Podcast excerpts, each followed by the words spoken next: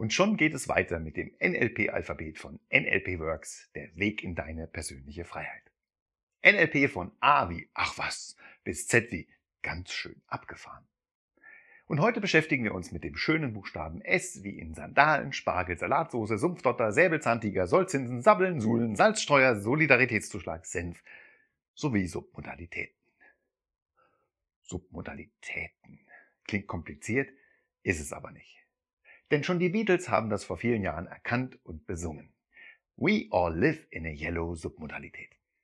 Äh, ja, toll. Aber was genau sind denn dann jetzt Submodalitäten? Ganz einfach.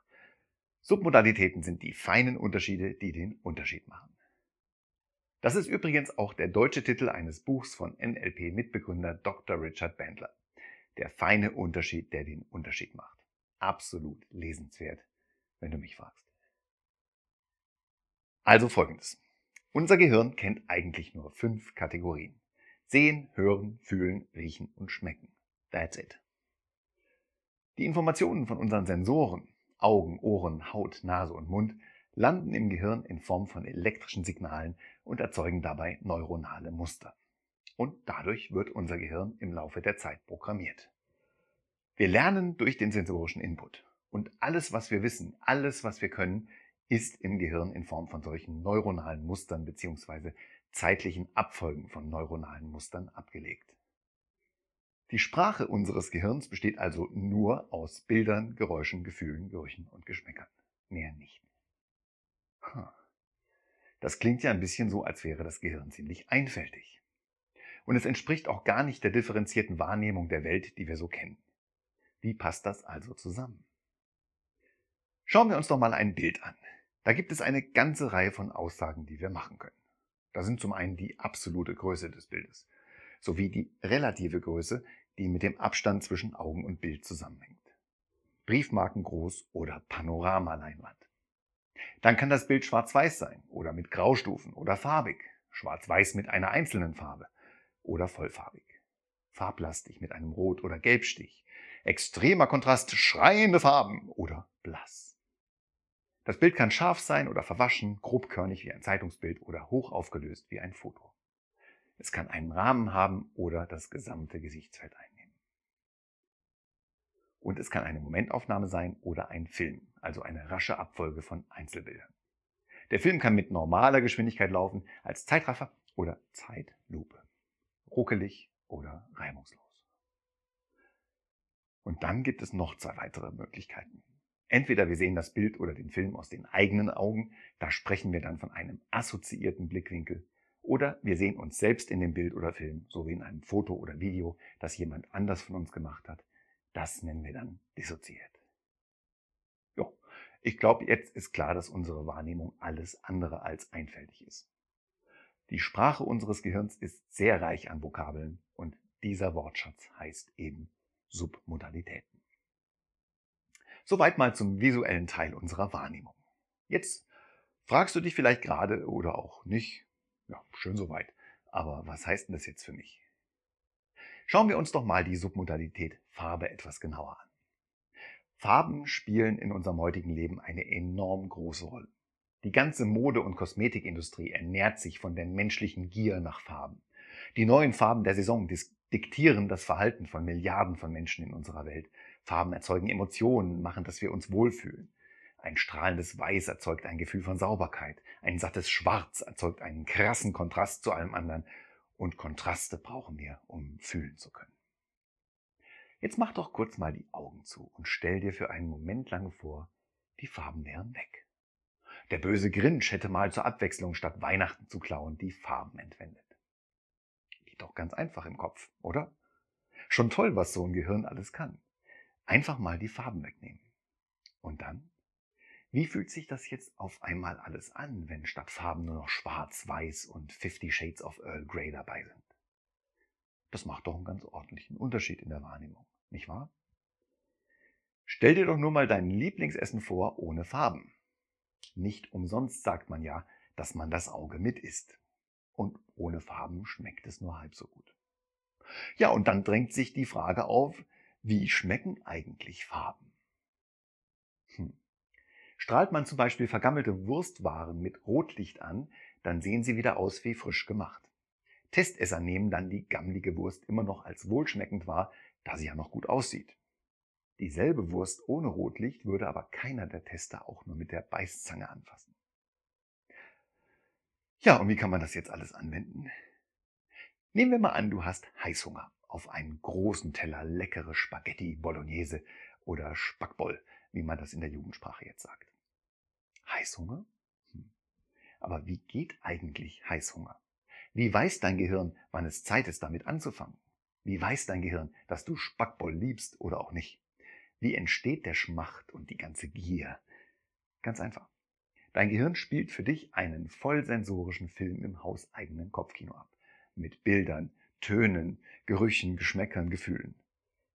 Vielleicht siehst du dich, wie du bei deinem Lieblingsitaliener sitzt, die rot-weiß karierte Tischdecke vor dir, leise wohlklingende Musik im Hintergrund, und der Küchenchef bringt gerade den großen weißen Pastateller mit einer großen Portion dampfender, hausgemachter Pasta und einer extra großen Portion Sugo, die vier Tage lang auf kleiner Flamme geköchelt wurde. Der Dampf steigt vom Teller auf. Und mit ihm diese einzigartige Mischung verschiedener Aromen, sonnengereifte dunkelrote Flaschentomaten, toskanische Kräuter, Oregano, Basilikum, Rosmarin, eine Note von körperreichem italienischem Rotwein, ein Brunello vielleicht oder ein Barolo, das Leben ist zu kurz für schlechten Wein, hörst du eine Stimme aus dem Off und obendrauf frisch geriebener Parmigiano, monatelang gereift und zart schmelzend, wunderbar Umami, ein Fest für die Nase.